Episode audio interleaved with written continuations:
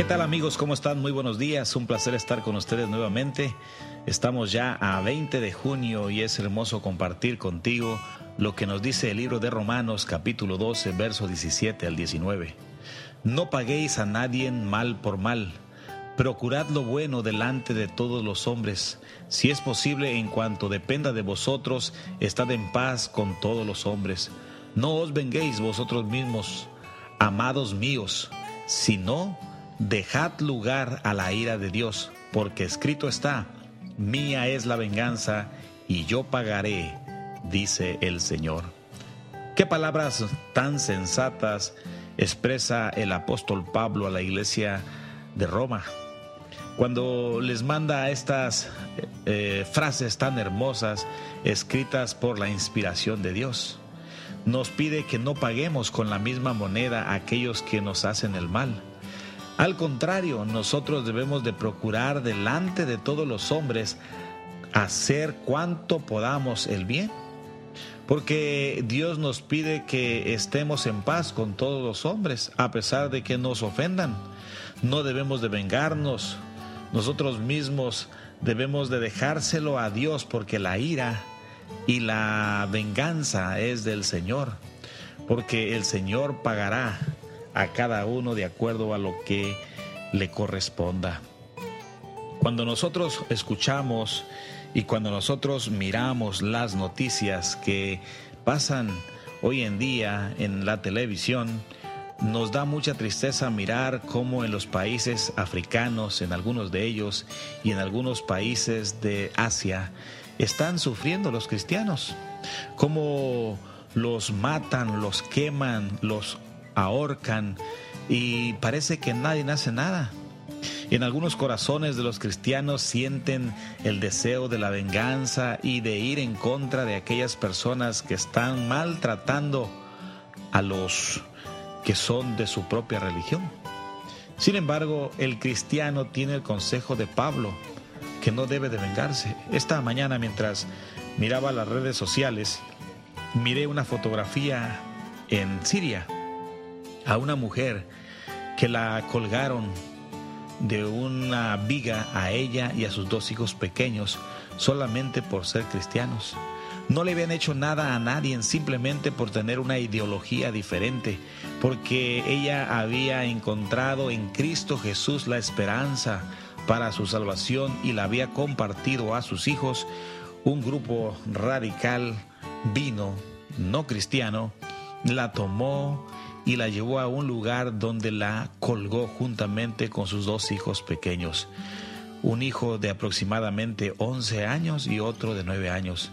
Da tristeza, a veces también da coraje como personas inocentes están sufriendo y padeciendo sin haber cometido ningún otro delito sino haber aceptado a Jesús como su Salvador.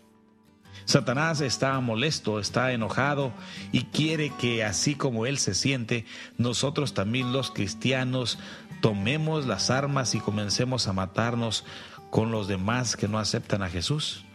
Jesús dijo en sus mandamientos, no matarás. Y todo aquel que mata a otra persona se está convirtiendo en un pecador, está violando la ley.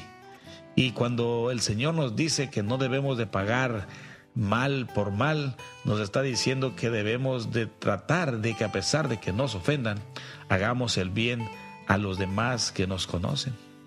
Cuando uno acepta a Jesús, uno lo acepta con tanto cariño que vive una experiencia maravillosa. Sin embargo, Satanás no se pone feliz porque tú aceptes a Jesús, porque él sabe que cuando tú aceptas a Jesús has asegurado tu vida en esta tierra y para la vida venidera.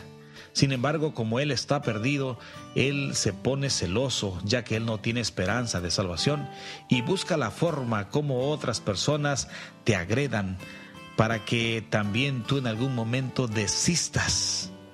Hay personas que les dicen, si no niegas a Jesús, si no, perdón, si tú niegas a Jesús, te vamos a perdonar la vida, pero si no lo niegas, entonces la vas a perder.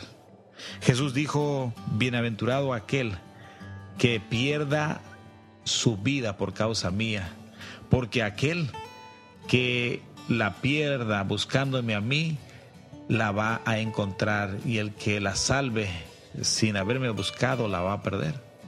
Mis queridos amigos, es algo que es ilógico pensar en tu naturaleza carnal. Tú quieres desquitarte con aquellos que, te agreden, pero tenemos el mayor ejemplo que fue Cristo Jesús. Cristo Jesús, mientras estuvo haciendo y desarrollando su ministerio en este mundo, Él fue agredido, Él fue insultado, Él fue perseguido y en todo tiempo Él mantuvo la calma dependiendo de Dios y dejó que lo vituperaran, que lo maltrataran y de esa manera Él siguió adelante con su ministerio hasta que fue muerto en la cruz del Calvario.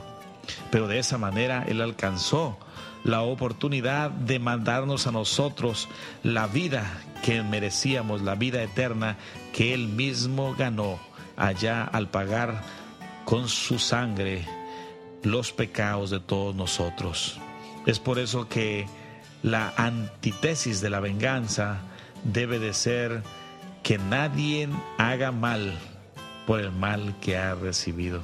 Al contrario, debemos de hacer el bien todos nosotros en algún momento hemos sentido las ganas de luchar con nuestras manos, con nuestras armas, sin duda alguna, por alguna ofensa que estamos recibiendo por Cristo. Pero Cristo nos enseñó a confiar en Él. Y los apóstoles, en el caso de Pedro, cuando aquel soldado del el templo vino para prender a Jesús, él sacó su espada para defender a Jesús. Y Jesús le dijo, el que a hierro mata, a hierro muere. Guarda tu espada, Pedro. Y él tuvo que guardar su espada y después, en un tiempo más futuro, Pedro tuvo que aguantarse las ofensas. Pedro tuvo que soportar porque Jesús le había dado ejemplo. Es bueno que nosotros también podamos seguir este mismo ejemplo y que podamos aprender a amar a aquellos que nos agreden, a no pagar con el mismo mal lo que ellos nos dan, porque de otra forma nosotros estaríamos repitiendo lo que ellos hacen y estaríamos entrando en las manos del enemigo, siendo vencidos y sin esperanza de salvación. Cuando dependa todo de nosotros, busquemos siempre la paz con todos los que nos rodean. No importa que te llamen cobarde, no importa que te digan que tú corres, lo importante es lo que Dios pueda decir de tu vida. Por eso, mi querido amigo, trata de no pelear. Trata de no estar en contiendas con los demás. Tú no eres el abogado de Jesús. A ti nadie te ha puesto para que lo defiendas. Tú sabes en quién has creído y mantén tu fe en Él.